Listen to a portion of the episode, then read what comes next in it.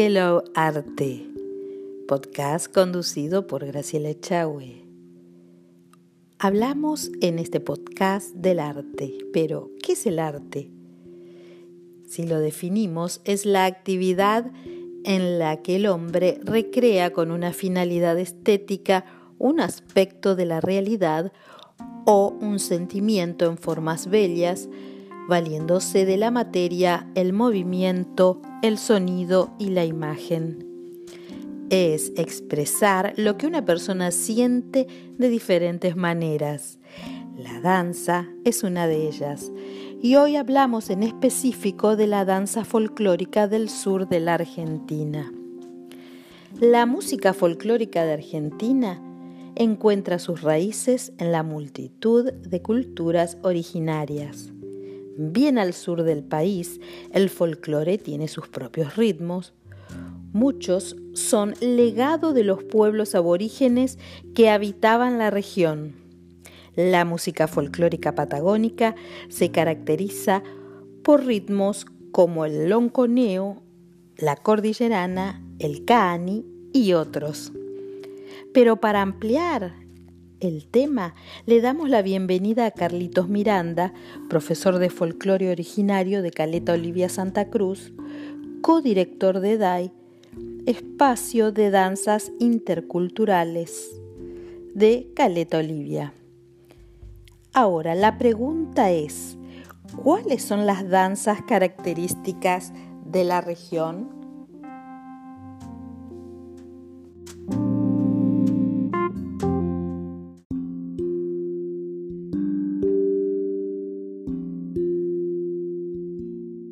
Danzas características de la región hay bastantes, eh, pero las danzas que destacan eh, sobre todas eh, generalmente suelen ser el triunfo, la huella, son danzas muy picarescas, muy, muy bailables y la verdad que es bastante lindo tener estas raíces, la verdad, estas dos danzas así son muy... Entretenidas. Entretenidas y lindas de bailar, sobre todo. Uno siente placer al bailarlo, ¿cierto? Es como una samba. Ay, qué bello. Ahora dime, ¿qué alcance actualmente tiene la danza regional en las academias? Eh, las danzas regionales acá en el sur eh, se, ven, pero como que muy, muy por, por, encima. No se profundiza tanto como debería eh, el tema de la historia de la danza, las actitudes que tenían en ese tiempo los gauchos con sus, con sus respectivas parejas de baile eh, y se, se, aboca más a lo que es eh, danzas de, de, otras regiones, como por ejemplo em, lo que puede ser un cielo, un cielito de la independencia, cielo de los patriotas. Em, generalmente se abocan más a eso porque em, se supone que son danzas sureñas y no se preocupan mucho por esas cosas. Comprendo. Y hay algo que es interesante, si me podés explicar, porque tenemos dos tipos de malambo conocidos, o los más bailados, que es uno es el malambo sureño y el otro el malambo norteño. ¿Podés explicarnos qué es el malambo sureño? Bien, el malambo sureño eh, desprende del, malambo norteño. Eh, empezó siendo el malambo del norte, que, conoce todo el mundo, botas, bombachas, sombrero y, camisa y chaqueta. Eh, en el sur se empezó a utilizar eh, la bota de potro, eh, también se cambió el sombrero por lo que vendría siendo como una galera, digamos, como galeras, pañuelos. La bombacha dejó de existir y se empezó a usar el que se llama el llamado calzón cribado y eh, el chipá. El chipá que es eh, muy característico, digamos, del sur. Em, y, es, casi lo mismo que el malambo norteño, se, se solían disputar eh, bienes, digamos, con un contrapunto de malambo. Em, la diferencia es que como ellos venían a pata, digamos, se les suele decir a pata, pero venían con sus botas de potro, em, las mudanzas se empezaron a tornar más eh, fluidas, menos golpeadas como el malambo norteño que conocemos. Se empezó a volver, em, mucho más de actitud y, y era mucho de, saber actuar, más que saber golpear fuerte y doblar mucho una chaira o levantar muy alto una pierna. Era mucho la actitud también. Sí, la actitud era lo que más contaba, porque uno no podía estar golpeando el pie descalzo sobre el suelo y, y, y entonces eh, buscaba por otro lado ganar un contrapunto, digamos. Y te voy a hacer dos preguntitas cortitas. Eh, yo sé que sos profesor de bombo también, ¿cierto? Sí. ¿Qué diferencia hay? ¿Existe una diferencia realmente entre eh, la percusión en el, un malambo y el otro? Sí, eh, en el malambo norteño el bombo es, eh, además de la guitarra que acompaña, es lo que más destaca. Es donde se apoya el malambo. a su diferencia, en el malambo sureño el bombo desapareció.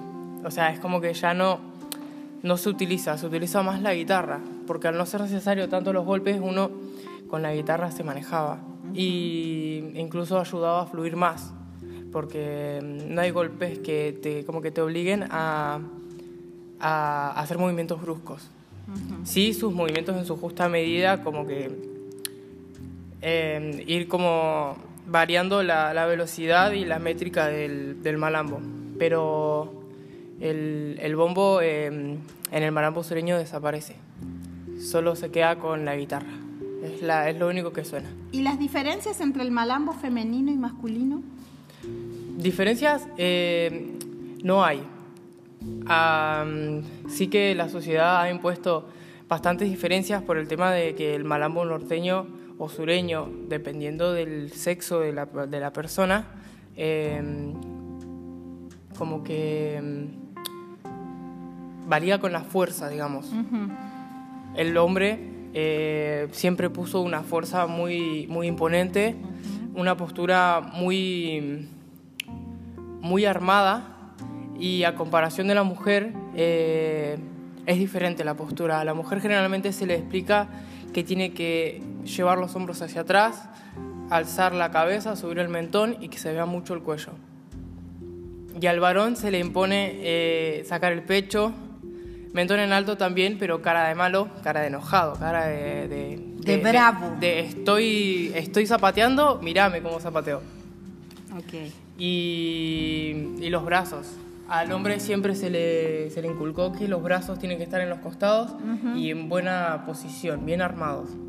En cambio, las mujeres, como tienen eh, más movimientos por la pollera, eh, no están acostumbradas a zapatear eh, dejando los brazos rígidos en los costados como un varón. Entonces eso es lo que cuesta entrenar.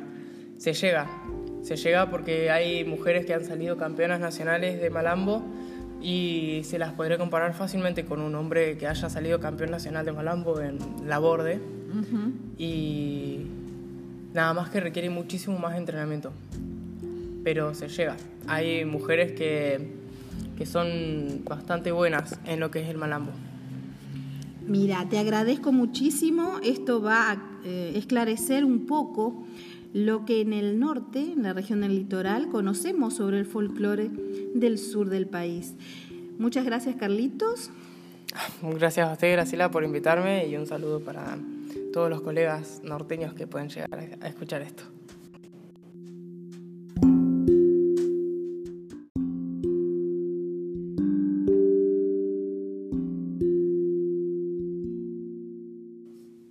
Gracias a nuestro invitado de hoy y nos reencontramos en un próximo podcast para seguir hablando de arte.